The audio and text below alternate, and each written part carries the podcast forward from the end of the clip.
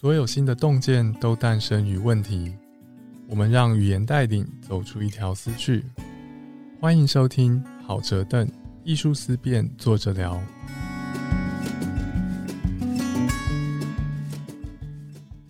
欢迎来到好哲邓艺术思辨，作者聊。我是主持人朱家安。这集呢要讨论的是障碍，心智障碍。怎样算心智障碍呢？把人类分成正常跟不正常，这样做是正常的吗？这一集呢，我们邀请来宾有两位，第一位是策展人姚立群老师，立群老师好，主持人好，大家好。另外一位呢是张恒豪老师，张恒豪老师在台北大学社会系教书，同时也是社科院的院长。恒豪老师好，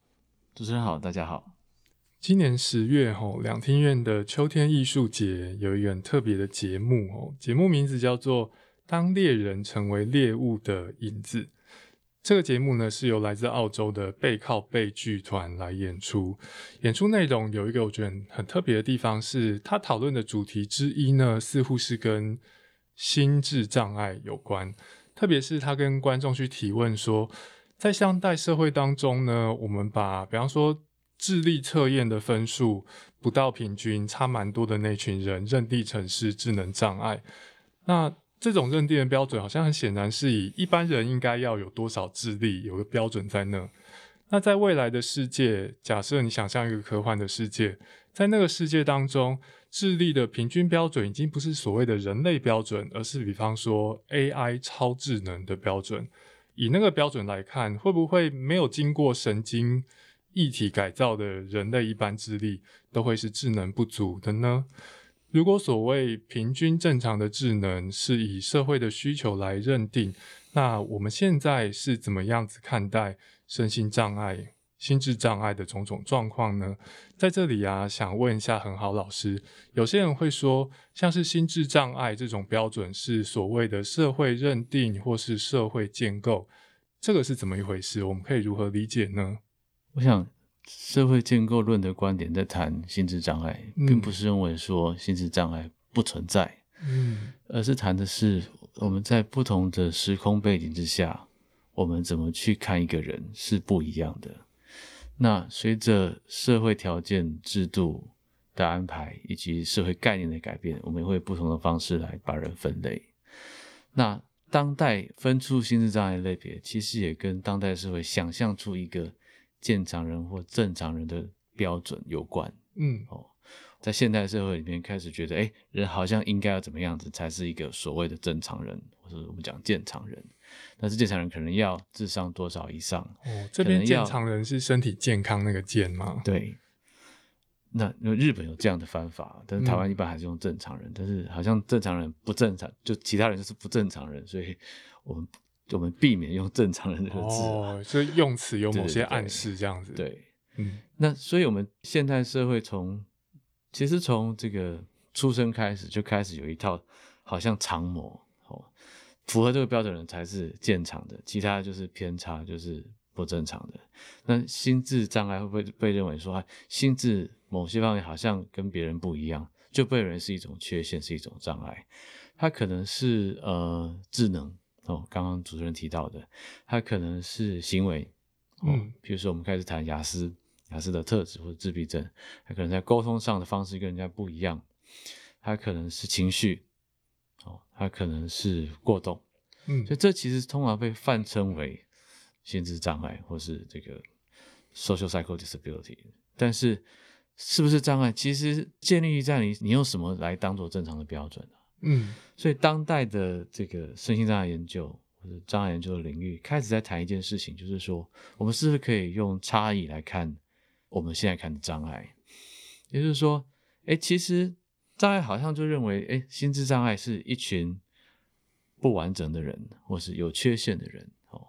但是这个剧也开始谈啊，他用那个 neurodiversity 啊，就是神经多元性啊，或者多样性啊。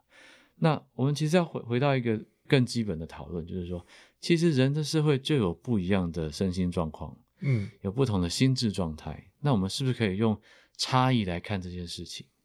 那当我们不把它当成缺陷、障碍的时候，其实我们相对应的处置方式、回应方式、社会制度的安排就可以很不一样。确实，假设人与人之间的不同只是差异，听众朋友们可以想象吼，每个人个性是不一样的，有些人外向，有些人内向。你不会因为一个人你内向他外向，你就觉得他有问题。但是，那我们为什么会觉得一个自闭症的人，或是有过动倾向的人是有问题的呢？这些有问题的标准，有时候是来自于，比方说，如果你只是内向，那你在社会上面做一些工作，可能还不会造成问题。但是，如果你是过动，或者你是自闭症，那你要当超商店员，或是当行销规划，没有办法跟别人沟通。但是这个社会是怎么样界定一个超商店员必须要有哪些能力跟意愿，或者要做行销规划的人必须要有哪些能力呢？这个还是看我们的产业状况，对吗？所以在现代社会，如果你的心智能力或者你的个性，并没有办法完全的符合社会对于工作或是既定人际关系脚本的需求，你就容易被社会视为是一个不正常的人。但是这对你公平吗？是说你真的客观而言不正常，还是说这个社会在设计产业互动工作模式的时候，没有考虑到像你这样子的人呢？像刚刚很好老师说的，假设我们界定健常人、正常人的标准，它是有时代背景的。那过去五十年、三十年，社会变动也是蛮剧烈的，对不对？那这个标准在近代而言，我们有观察到有哪些变化呢？可以很容易举一个比较历史的例子嘛，就是说，在农业社会，我们其实不太需要智能，不太需要识字，不太需要哦高端的数学。嗯，那那这时候智能障碍不会是任何的问题啊。真的，像我数学很烂，对 在农业社会，我就是一个比较健常的人。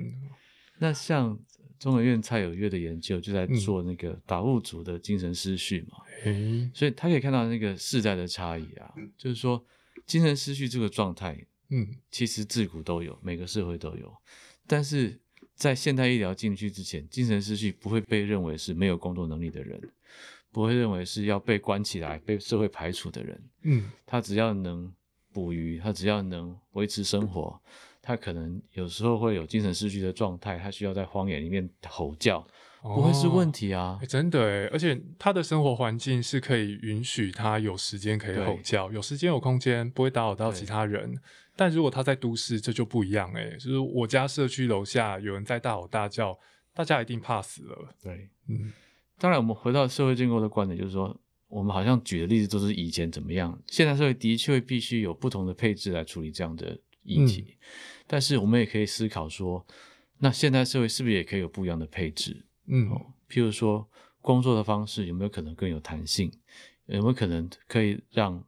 不同身心状态的人可以舒服的工作？嗯，哦，譬如说，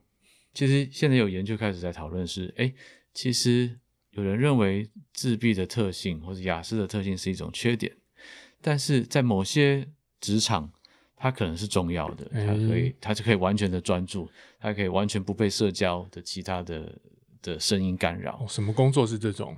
诶，很多高科技产业就是啊。哦，然后像之前有一个阳明大学图书馆的优良员工，嗯，他就是有自闭症倾向，嗯，所以你把他安排在柜台接待，他当然很痛苦啊，因为他要接待不同的人。但后来他们就做很简单的职场调整，是，他就专门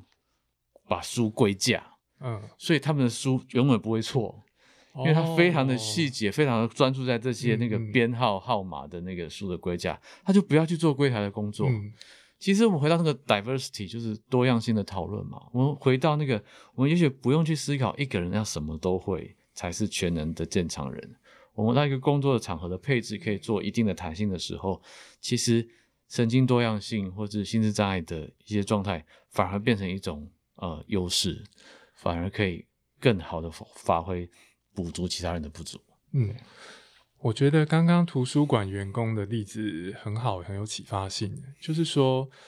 大家要分工合作，我们只需要看到彼此的差异，知道什么事情你擅长，我不擅长，这样就行了，对吗？我们不需要去分谁正常，谁不正常。我们分正常不正常，尹丽燕到最后也是为了看到差异，对吗？看到谁在哪些地方很擅长，谁在哪些地方可能需要些许的帮忙。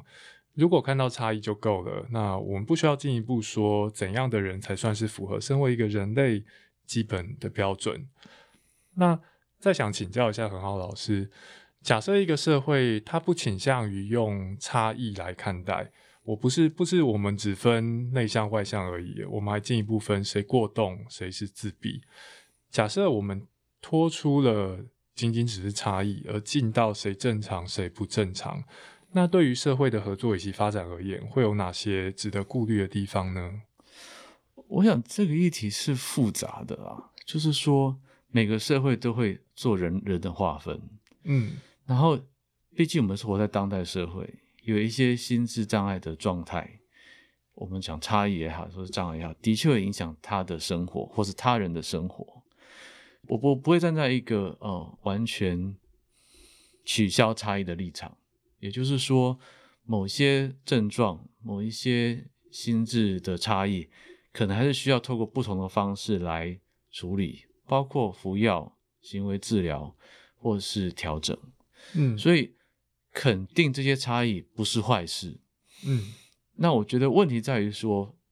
肯定差异不要变成一种偏差化、标签化或者是社会排除，嗯，就是不要因为它的差异，不要因为某些标签而造成对人的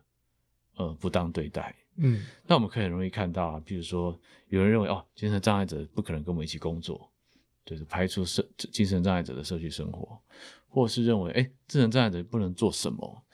其实从七零年代美国的传就开始谈这件事情，我我们是要先以人为主啦，就是 people people first 嘛，就是我们先看到人，再看到他的差异。那先看到人他能做什么，那他的差异，如果我们需要做什么样的调整，不管是医疗的介入、职场的调整，或者是其他的互动方式的改变，才进一步去做，不要因为他的差异而。去定义这个人，嗯，所以我想重点不在于呃我们忽略差异，而是说面对差异平等对待，然后针针对他的差异去做必要的调整。嗯，刚刚我们讲到说，在区分人的差异以及谁算是正常或者健常，有时候背后的标准是看社会背景而定。那也想问一下立群老师，在艺术领域有没有类似这种例子？一般来讲，我们讲到这个身体的健全或者是某种残缺，呃，其实都有一些共同世俗的一些标准嘛。那这些标准显得好像是非常的振振有词，有它的道理。但事实上，它当然也带着相当严重的排除性。但是回到我们思考表演艺术的时候，也许你会觉得说。呀，如果我要跳个芭蕾舞呢？那那一些人体机械结构所需要的所有的配件，也许对于呃，我举个例子，比如说脑性麻痹者哦，小儿麻痹者，或者是因为各种原因而缺了四肢的这样子的一个生长者的时候，这个舞可能就不成立了嗯。OK，但是因为这样子就没有办法跳舞吗？哎，这是另外一件事情。跳舞应该是很多样的，是，所以在在我们思考表演艺术的这样子的一个领域里面，所谓的有用无用这种观念呢，它就形成了非常辩证的一种状态。哦，真的耶，就是说，以一般标准常见的芭蕾舞来说，哎，不要说四肢不健全的人，我都没有办法跳的。对啊，大家想象你看过那些芭蕾舞的故事或是电影，你的印象就是一个两只脚都是伤口，对吧？都受伤的舞者，然后他的鞋子磨磨损的乱七八糟的，不是一般人可以跳的，对吗？更不用说是跟一般人不太一样的人。但是如果你的四肢长跟其他人不一样，你没有办法做一般人有办法做的动作，但你搞不好可以做出一些一般人难以企及的表演或是姿态。是，我想大家也许听过一个名字，伊萨朵拉·邓肯。邓肯，那邓肯基本上帮我们解放了大部分从芭蕾舞的这些准则、这些严格准则以来的种种的呃束缚。那么他把舞蹈带到一个所谓我们现在的现代舞的境界里头去。林老师可以多讲一些吗？这个邓肯带来的解放？呃，第一个当然他就是呃。没有这个舞鞋的哦，打赤脚的，嗯嗯，那还有就是说，比如说衣服，那芭蕾舞的衣服，嗯，大家知道它其实有一定的一种呃束缚，但它当然也有一定的解放。啊，比如说我们很轻易可以看到舞者的身体，嗯可是它又是相当的束缚着你的身体，因为那些是为了它的运动性而来的，好那种弹性也好，或者是呃，它去展露我们肢体的这个呃所谓的完整，嗯乃至于到完美这些部分。但是邓肯，如果大家看过那些老照片，他喜欢穿那些飘逸的纱的衣服，哎就很不一样。对，当然这个也造成了最后邓肯死于他的这个飘逸的这个纱布、这个围巾的这个卷到哦当时的那个车子的那车轮里面去。嗯但是你知道，就是把舞鞋脱了，然后强调很多的即兴，没有那些舞剧所需要的那些规范的那种表达法的时候，嗯呃，这个舞蹈基本上被解放到了一定的程度。嗯当然，从此之后，我想衍生的各种各样的概念，比如说包括跳舞的场所也可以变了。好，它可能有一些地板上面的要求，这种呃也有相当的弹性，各种的地板可能就可以跳出各种的舞蹈。这个再到另外一个人类学的观察里面，那我想舞蹈的世界其实就变得更加的广泛。嗯所以在这个这个如果用西方的这个舞蹈的这个历史的脉络来看的时候，当然我想邓肯是一个一个点，但是如果我们在放眼全世界所有的舞蹈，我想是这个舞蹈的意义并不在于我们现在所看到的这种殿堂式的演出而已。而是它基本上还是在我们人的一种心灵跟身体的这种平衡跟健全，乃至于我们有一种对这个生存本身的一种质问的时候，嗯。也许会产生一种共同的意识而产生的这种舞动，种种的，在我们在原住民部落的这一种理解上面，就会看到更多这些案例。嗯。那但对于我们个人来讲，舞动这个也许应该就是我们的一种呃天分吧、天赋吧，或者是我们一种很基本的需求。所以，呃，如果因为你的身体有种种的缺陷而造成这些事情的阻隔的话，那我想这可能并不是很。如果在社会的一种思考里面，可能也不是真的很恰当的一件事情。所以反过头来，当我们呃照着很多的规律在建构很多的这种表演艺术或者是剧场的种种规范，以及它的一个呃形成的这样子的一个这种过程的时候，我觉得另外你。反过头来，可能要考虑到的就是说，那我们是不是也做了那些排除性的动作？嗯跟我们自己建造了什么样子的游戏规则，所以什么样的人能不能弹琴，什么样的人能不能跳舞，我想这都在今天来讲绝对不是铁律。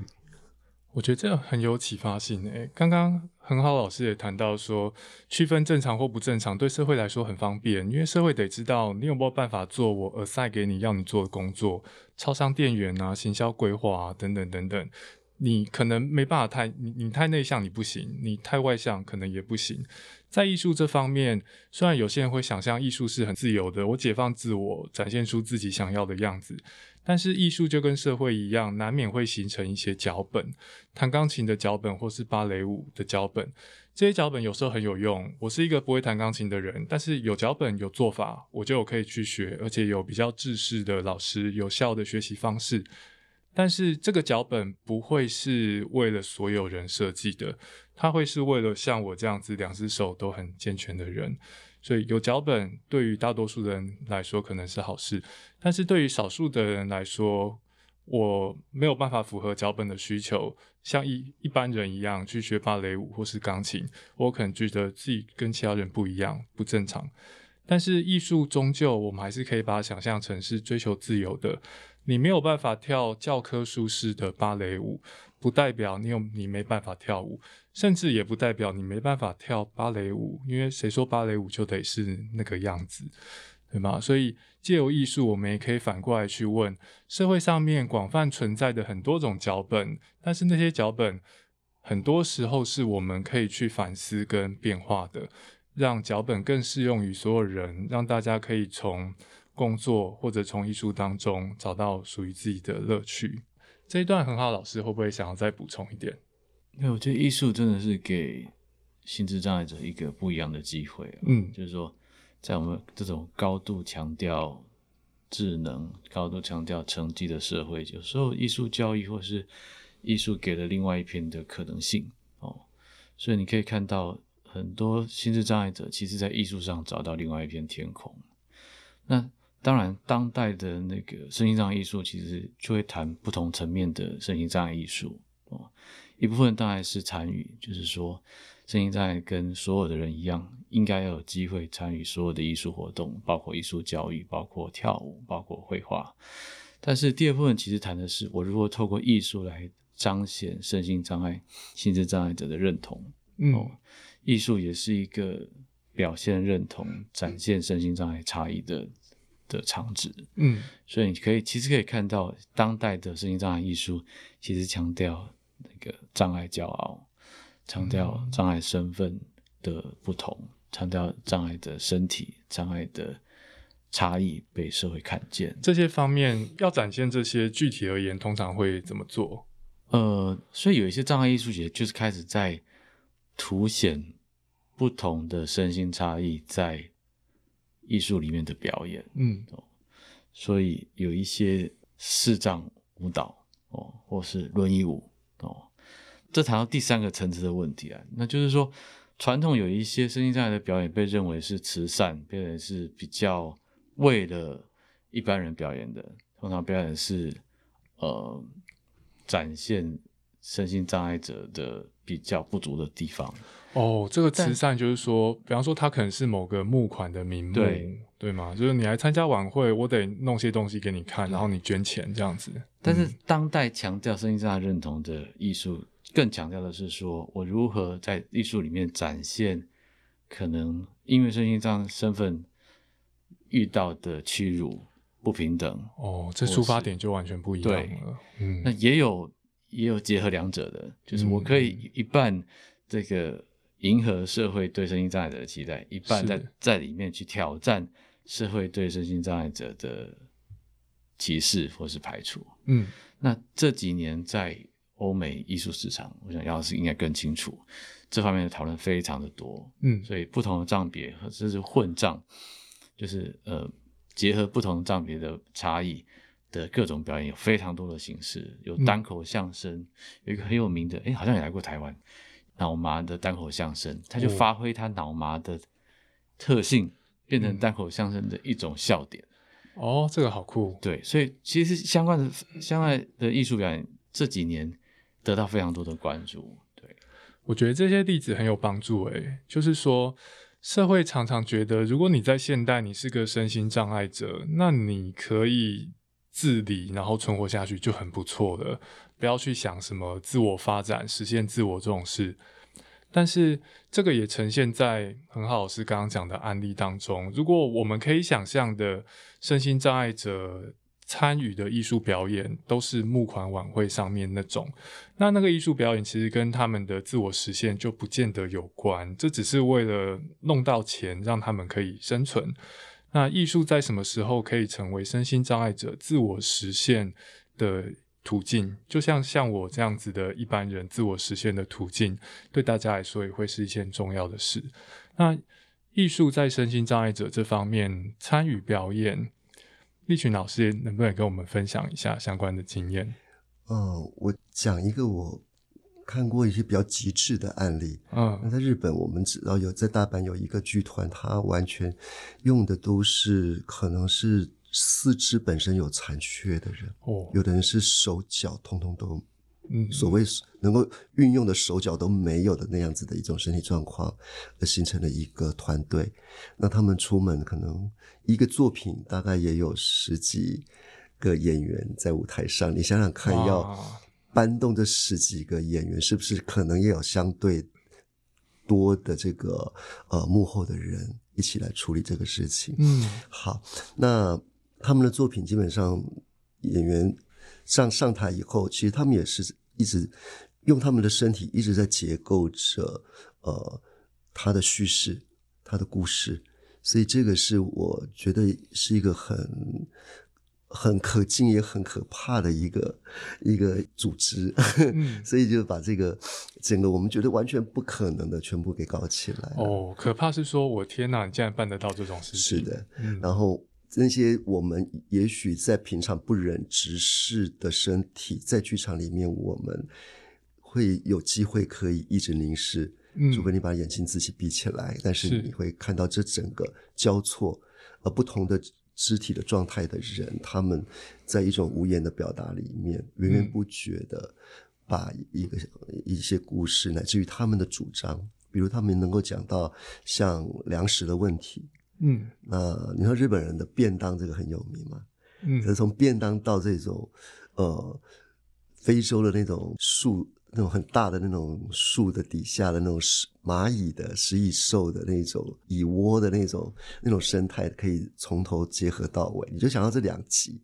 然后跟他们身体的两极怎么去，呃，有的是用爬的，有的用滚的，是怎么把这个把这个故事给讲起来？哦展现出很多不同的内容。对，在英国也有一个艺术家，他是没有，就是膝盖以下是是没有的，所以他没有办法，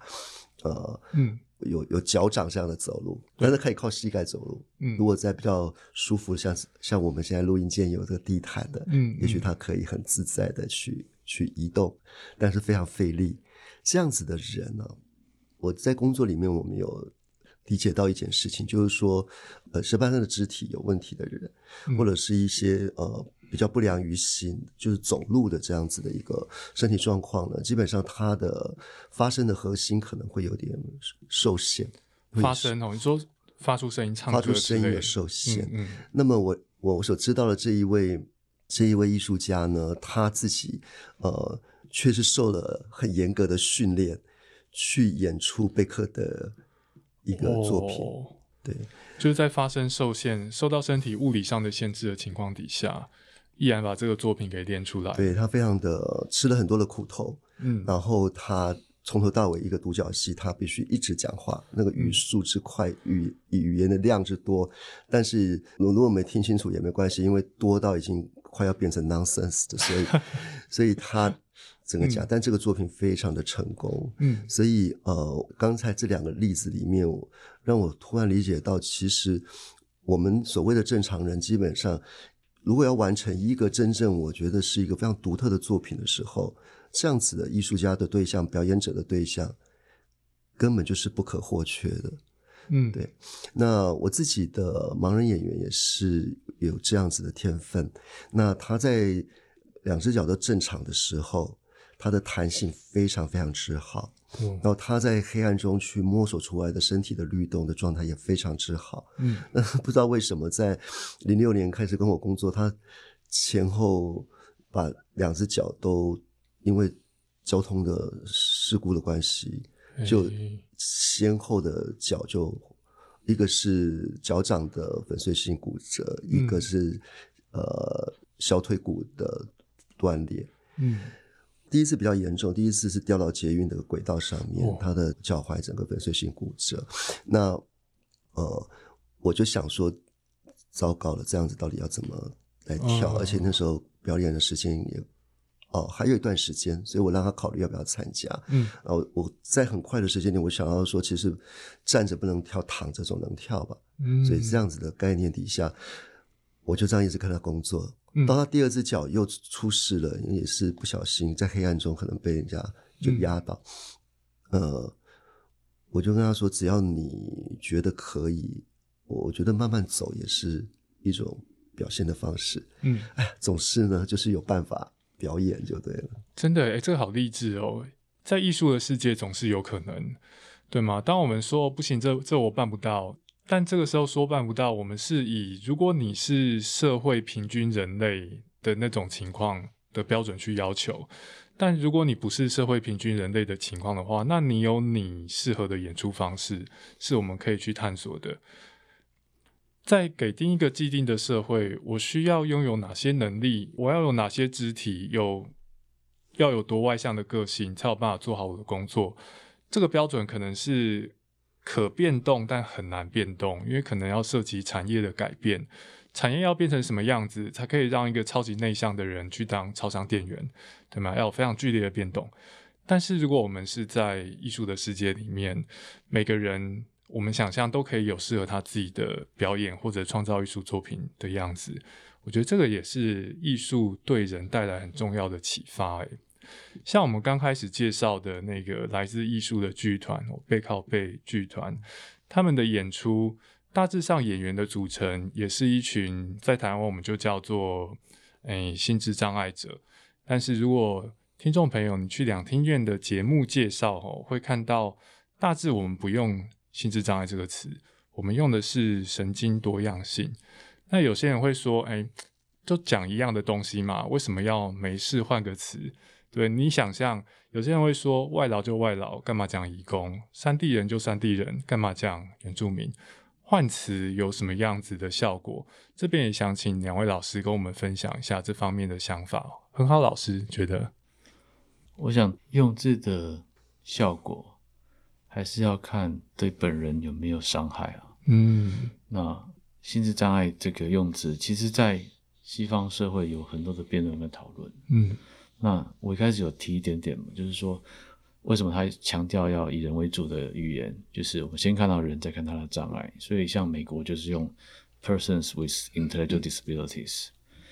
当代就是更进一步谈说，那身心障碍是一种差异，所以我们不要再把 disability 放进去，才会开始用身心多样性。对哈，disability 就是它缺一块的意思嘛。嗯。对，但是在台湾的脉络之下，我想相关的认知都还在被讨论。嗯，所以你开始谈曾经多样性，可能大家不知道在讲什么。是 对，所以我觉得我们有机会去发展出自己的对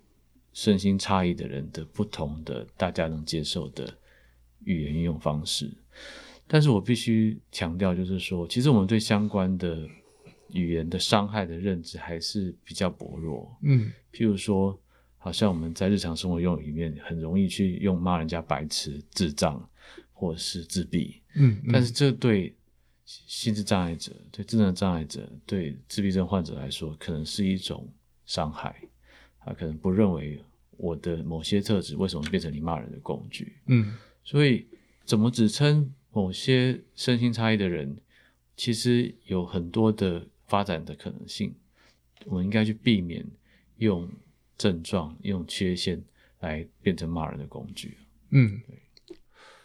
身为一个有时候也会骂人的人，我觉得骂人难免啊。但是如果是用这种污名化的词汇去骂人，问题之一就是你不只是伤害你骂的对象，你会殃及无辜，同时可能伤害了另外一群人。哦，那这方面也想问问立群老师的看法，关于词汇。嗯，在工作的领域里面，我从一开始的那种小心翼翼，嗯，到说到底不能说是肆无忌惮啦，但是就把那一个边界慢慢打开来，因为呃，在视障者的的这种群体里面，也有人非常的计较，比如说啊，盲人啊，瞎子啦。嗯嗯，视障者啦，这些其实对他们来讲是不同的。嗯，因为每一个人的眼睛的问题根本没有一样的问题。哦，真的耶。对，嗯，除非你就是一出生那个眼睛完全就是全盲的，嗯，也这样的条件，尤其是比较比较能够画出一个比较明确的一条线。但基本上他们没有一个人眼眼睛的状态是一样，也就是说他们在。呃，视力感官的世界里面，每一个人是灰是白是黑，有没有光的刺激而有感觉，有有有有一种好像轮廓或影像，这个完全各个人是不同的。嗯，那也就是因为这样子，我后来我也不想在这上面太拘泥讲了。那当然不可能随便去讲，我觉得这还有我们语言的一个，当然一个语义的一个。一个修辞的一个脉络系统的问题，嗯啊，比如说你也去讲，就是好像是瞎子，可能好像听起来很像是方言里面的某一某一种采用的方方式，嗯，对，所以就这个语言，呃，你要计较它也可以，你不计较它也会很多问题，所以我我想最主要是因为我们并没有切身的去。跟他们相处，或者是有那种将心比心的那种过程，所以也许因为造成这样子，我们通通都是他者，所以呃，在采用这些语言的时候，都觉得反正这跟我没关系，所以你从来都没有过你的心去思考过任何的这样子的一种差异。嗯，那只要你花一点时间呢思考过的话，也许我想拣选哪一个字对你来讲是正面是负面的，你可能会清楚的很多。嗯，因为我也不是很赞成，就是说只是，哎呀，大家碍于规定啊，碍于政令，乃至于最后讲了什么东西要罚钱，会会受到惩罚这种这种律法的约束底下去形成的那种呃语言的管束或秩序。嗯，所以这种也不过就是只是政治正确上面的一种一种一种处理而已。嗯那我觉得最最主要还是感情吧。如果我想大家从来都没有想要一点点这种互动之余的这样子的一个一个思考的话，其实叫什么，有时候好像也勉强你叫什么也没什么用，应该这么讲。如果我打从一开始就对这些东西毫不在意的话，那你说，哎，朱家你不应该叫人家瞎子，对我来说意义很有限，因为没有任何动机要去顾虑。但是我觉得我们也可以想哦，如如果我没有任何动机要去顾虑身心障碍族群的需求跟看法，这会是因为我本来就是一个没同情心的人吗？还是在这个社会当中，这些人被社会某种程度排除了，所以我很少有机会跟他们接触，我不会注意到没办法跟他们建立人际关系，其实对我来说是某种生命当中的遗憾。那么少看到了很多和我不一样的人。如果你喜欢跟个性跟你不一样的人交朋友，对吧？兴趣跟你不一样的人交朋友，因为他们可以让你看到不一样的世界。那身心障碍者，并不是说这是你人际关系当中的某种工具，而是了解不同族群，可以协助我们把生命不同经验给打开。哦，所以像刚刚立群老师说的，说别人是瞎子啦、盲人或是视障，意义是不一样的。因为如果你的视力能力跟平均人类不一样，不代表你完全看不到。我以前读心理哲学、认知科学，又读到一个很有趣的案例。这案例是说，一个人哦，他在主观意识上面是看不到东西的。你问他说前面有什么，他老实跟你说，他说什么都没有。但你如果在纸上写数字，要他猜是什么数字，他猜中的概率是大于平均。换句话说，他其实有认知能力，但是在他的意识世界当中还是一片空白的，甚至有这一种一般人可能难以想象的案例。所以人类其实是蛮神奇的。那有时候这种神奇的状态，我们必须要注意到被社会排除的人他是存在的，我们才有办法去知道这些东西。恒浩老师觉得呢？其实称谓的议题真的是很看社会脉络跟互动情况。嗯那个有一个很有趣的漫画，我在一个会议上看到了，就是这个聋人的会议，然后那个主讲者那第一幅画是说，那我到底应该叫你聋人听障者还是什么？嗯嗯，就第二幅漫画就是说，你叫我的名字就好了。对，我们有时候想太多。对，那当然，我觉得政治人物还是要小心啊，因为这毕竟是一个，我不觉得是政治正确而已，这毕竟是一个社会如何看待差异的事情。嗯对，所以我觉得还是有程度的差别。嗯那当然，回到日常生活，真的是自然就好。是说，就是我们曾经有视障的同学彼此就在开玩笑说：“哎、他比我还要瞎。”所以我觉得那个那个互动脉络、情境跟跟关系，决定了你怎么用这些词。那嗯我觉得保持一定的敏感度，以不伤害的原则就够了。对，嗯，我觉得自然就好这个提醒也很重要。诶，在过去，比方说回到十年前，同性婚姻争议还在社会上面很热络的时候，有些人他不只是担心说同性婚姻过了，那爸爸妈妈、爷爷奶奶这些称谓会消失。有些人他担心说啊，那如果我儿子交了一个男同志朋友，那我要怎么称呼他？对吗？我身边做同志运动的朋友就说你，那你就问他，他希望你怎么称呼他就行，对吗？如果是私领域人际关系，那就是我爽你高兴就好，对不对？有时候这些事情的解决方案是比我们想象的还要简单，但是这么简单，为什么我想不到？因为如果这个社会是设计的，让我本来就不太容易接触到那些人，或者我可以接触到那些人，但是他们并不是以他们真正的身份让我意识到他们是在柜子里面，或者他们被迫把自己和一般人不一样的地方给藏起来，那等于是社会隔着，让我不去注意到这些和我不一样的人，我反而就失去了学习的机会。最后啊，也想问问两位老师。假设我们的社会走到现在，社会还不是完美的啦。我相信再过两百年也不是完美的，但是会越来越好。假设在现代的社会，心智障碍族群依然因为某些污名化而没有办法获得社会好好的对待，那目前有哪些污名化，觉得是我们可以去注意跟在意的？很好，老师觉得这问题好难哦。问题很大哦，我觉得可以举几个大家可以想一下的例子或是方向。我们很容易因为心智障碍的各种标签，就认定人可以做什么，不能做什么。哦，进一步去做人能力的判断。对，所以我觉得，特别是心智障碍者，这可能是最大的困难。就是说，我们在讲同志的污名污名化，现在同志可以很轻易的出来谈说，我以同志为傲。但是，你今天叫一个精神障碍者，叫是一个心智障碍者出来说，我以精神障碍为傲，其实是困难的。真的，以同志来说，现在至少比十年前容易一些啦。嗯，所以我觉得身心障碍者、心智障碍者也一直在一直在挣扎在这种跟一样不一样的认同之中。我到底要跟一般人一样，不被指认出来，还是我要能很强烈的呃？讲出我的差异，然后让人家认可我的差异，那我觉得这是不容易的。那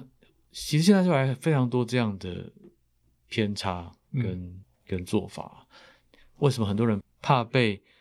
呃诊断为心智障碍类，比如说呃过动或者什么？因为他怕被排除。嗯，哦，脸书最近有一个讨论，就是就是就是精神科医师在谈说，哎，其实不要怕被不要怕被指认啊，因为你你需要被治疗。但是我一半同意，就是说有一些心智障碍的确需要一些处置，不管是服药或者行为治疗，或者是某些支持，所以应该不要怕被被指认出你的差异。但是同时，为什么这些人怕被指认？嗯，其实精神科医师或是我们的体制，其实常常忽略这个问题。你常常因为某些标签就被认为不能做什么，嗯，成为标签，你可能要被放到特教班，你可能要被排除在某些日常生活之外，嗯。对，所以我觉得这是严重的。那很为什么怕被指认？就是因为这个污名会造成社会的排除，嗯，甚至造成班上的霸凌。是，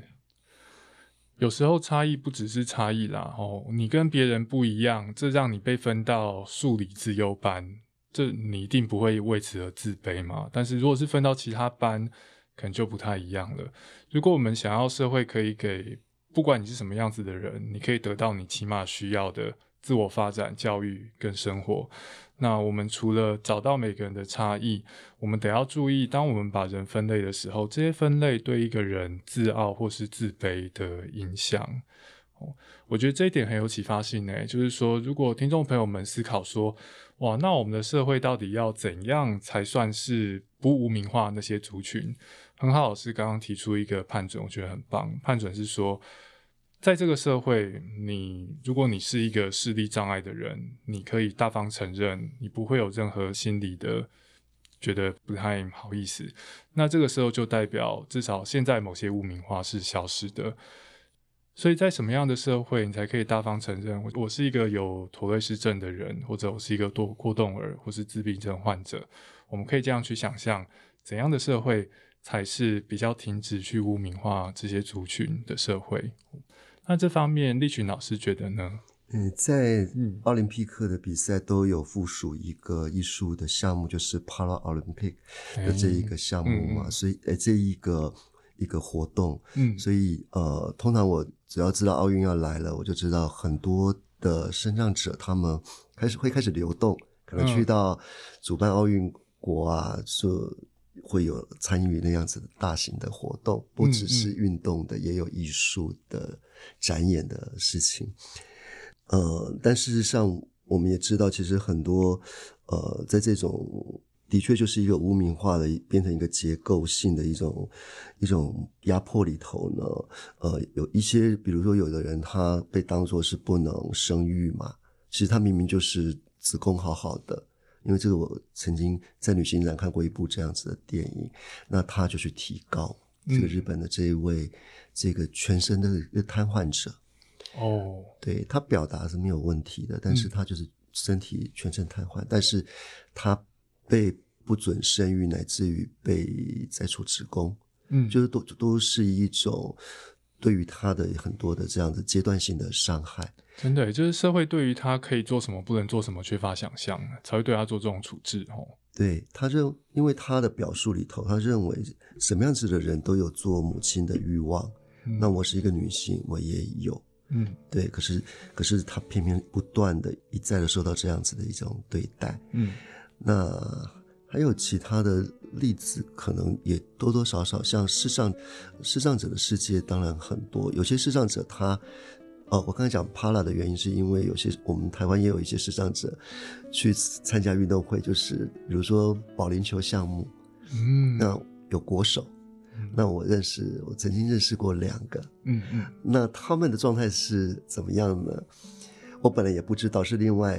介绍他们的视障者告诉我的，就是说他们两位呢，基本上眼睛的状况不是全盲了，但是他们从来都不想让人家知道他们是视障者，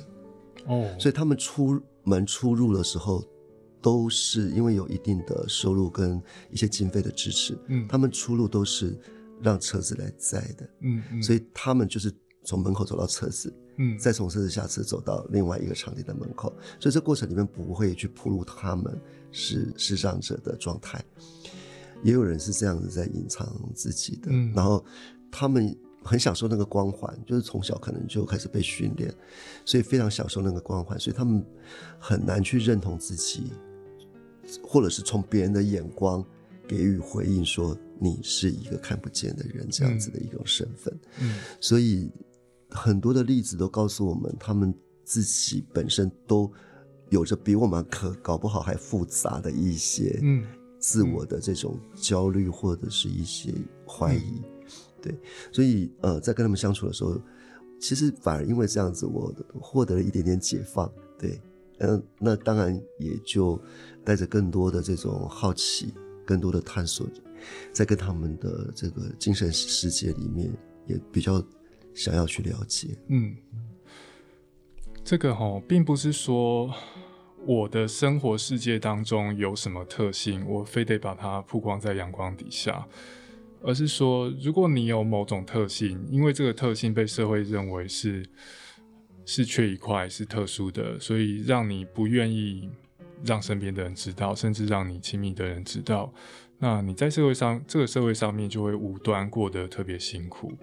对吗？你这个秘密需要隐藏，诶，这个不是你自己决定要隐藏，而且你是被迫要去隐藏这些事情。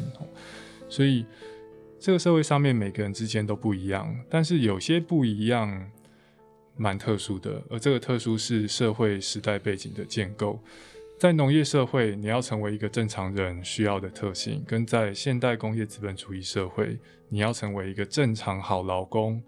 要有的特性是不太一样的。那看到我们区分正常、健常或者不正常背后的判准，往往由社会背景来决定，可以提醒我们说，不要很快速的去判断一个。完整的人要是什么样子的人，在很多时候用差异来取代正常跟不正常，可以让我们看到更多过去看不到的东西，也可以让我们逐渐的去参与，把社会变成不管你是什么样子的人，都可以比较舒服自在的生活。的样子。今天呢，我们讨论心智障碍，但是我们讨论的其实是怎么样子建构一个更适合所有人一起生活的社会。感谢很好老师，谢谢立勋老师，谢谢。谢谢。